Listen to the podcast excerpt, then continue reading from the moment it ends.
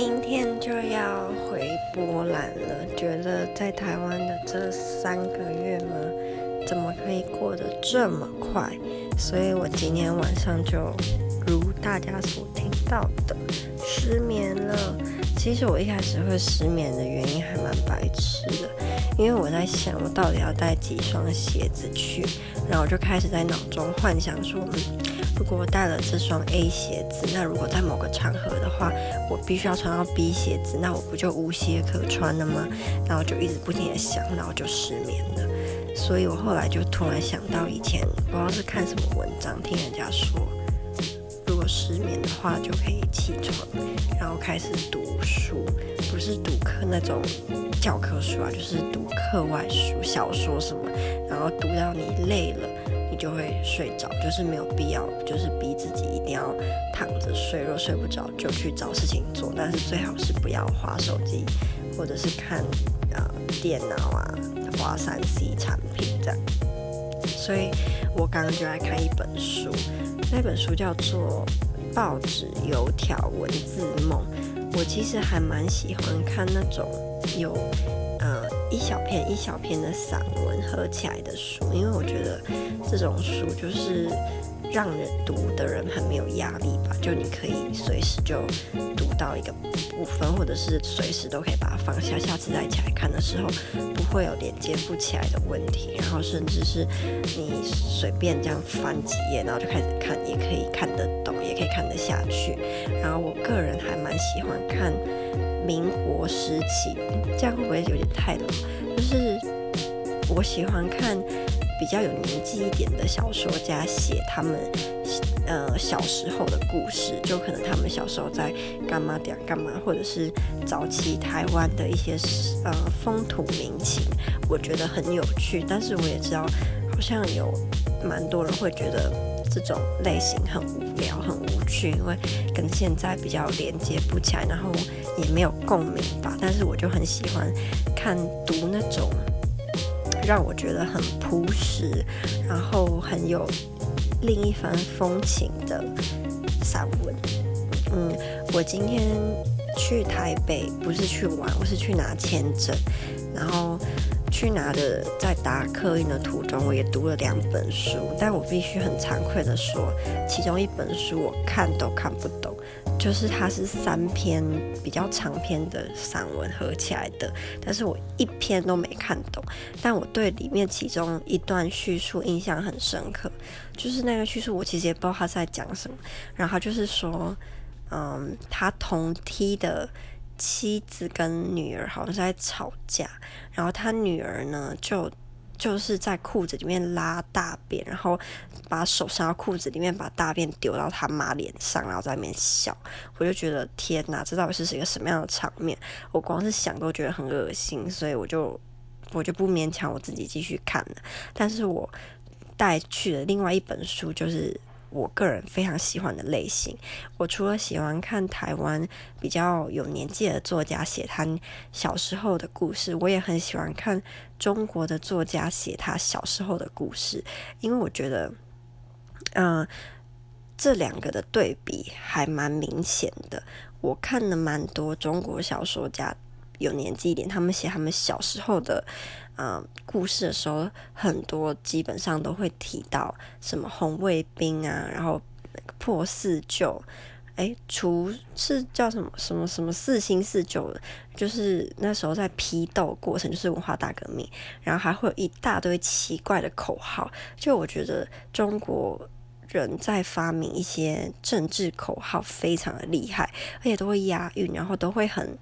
本土嘛，很有。本土味，你就会觉得朗朗上口。虽然它是一个洗脑的政治口号，然后还蛮多那种中国小说家，他们小时候可能是我看的类型吧。他们小时候都会是农村出生，反正就是什么在蒙古、在西藏高原，然后他们的生活就是会跟我小时候接触到的完全不一样。就可能如果是看台湾小说家的，多多少少会能够理解。就比如说他们在说干妈点，不然就是在说早期的一些。呃，游戏的时候，因为自己的爸爸妈妈可能跟他们年纪差不多，或者是阿公阿妈，所以你能够理解他们在提的东西是什么。但是如果是中国小说家的，很多你都嗯比较不会有共鸣，但是就是会觉得非常的有趣，因为比起跟西跟西方的比起来，又会离我们接近，就是呃，我们又能够懂，但是又自己又没有经历过，所以我就还蛮喜欢那种感觉。那我看的那一本呢，它嗯，除了提到自己小时候的故事，他还有提到的是他幻想，就是小说，然后是跟大概是在。民国初年，可是在中国那边的民国初年，所以又跟在台湾的很不一样。然后我就很喜欢，因为我曾经国中的时候很喜欢看古龙的小说，尤其是楚留香的。虽然我现在很多都忘记了，但是我就是记得我国中的时候非常迷古龙的小说，就是迷到。我阿姨就是我爸老婆，那时候还禁止我再去借他们的小说，就是迷到不行。只要比如说写完功课、吃完饭，就开始一直在看、一直在看、一直看、一直在看。所以我就可能从以前就很喜欢那种有点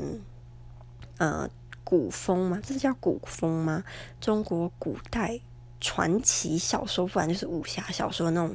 类型。那呃，为什么讲这个呢？没关系，就随便讲。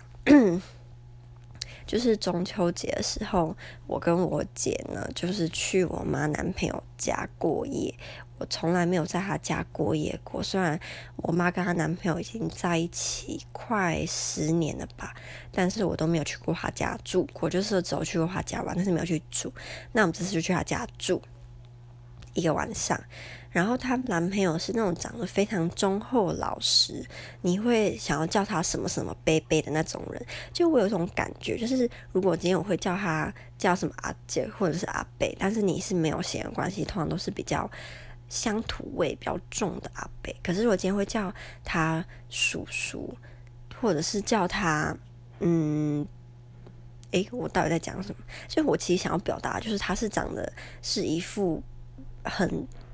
呃，有读书过的忠厚老实的人，他不是让你觉得他是没有读书的那种忠厚老实的叔叔或阿伯。对，这是我重点。然后呢，所以我一直以为他是不会喝酒的。但是我们在中秋节的时候，他兴致来了，他一直想要邀我们喝啤酒。但是我是一个很奇怪的人，就是我只要喝啤酒，我就会吐，无论它的量的多寡。所以我就是。不碰啤酒，然后他就兴致高昂，一直要邀我们喝啤酒，所以我姐就陪他喝一点，然后就自己在那边一直喝，就是好像是那种呃有很有雄情壮志的人。然后因为我们在他顶楼那边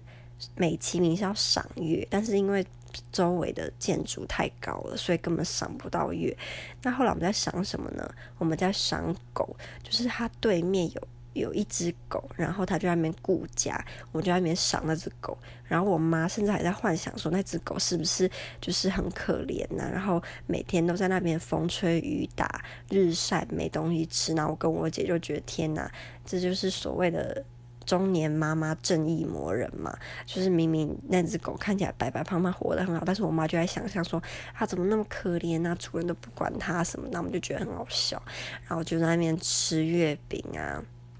吃蛋黄酥，我自己是属于那种不太喜欢吃月饼，可是我很喜欢、很喜欢、很喜欢吃绿豆沙蛋黄酥的人。我真的觉得有时候会觉得西方的小朋友好可怜，就是吃不到这么好吃的蛋黄酥。虽然他们可能也会觉得我们很可怜，吃不到他们觉得很好吃的东西，但是我就是觉得，嗯，台湾能够吃的好吃的东西实在是太多太多太多了。觉得一定是大赢很多西方国家，所以我对于明天就要回去，然后后天开始就要就是吃不到好吃的东西，觉得非常的难过。嗯，想到吃不到美食，就觉得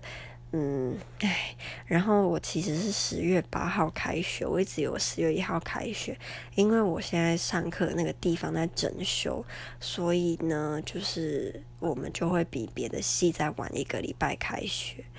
那我可能下个礼拜就会去英国找我男朋友，我们也已经半年多没有见面了吧，所以我准备这次要带跳棋去跟他大战几场。就是我是很喜欢玩跳棋的人，然后这次回台湾被我妈拉入了桌游的世界，所以我现在也非常喜欢玩桌游。我们家前面就有一家桌游店嘛，所以。呃，最近也不能最近，就是这三个月也蛮常去那里报道的，觉得桌游实在是一个非常非常好的发明啊。嗯，好，那现在不是已经快要四点了，所以呢，我还是就是赶快入梦乡。就是好久没有录音，然后这个录音非常的杂乱，但我就觉得嗯蛮开心，也不能说蛮开心，就是啊、又能够分享，就是回波兰之后又可以开始分享自己上课学到的东西，对于这方面觉得很开心，但是对于要回去有一种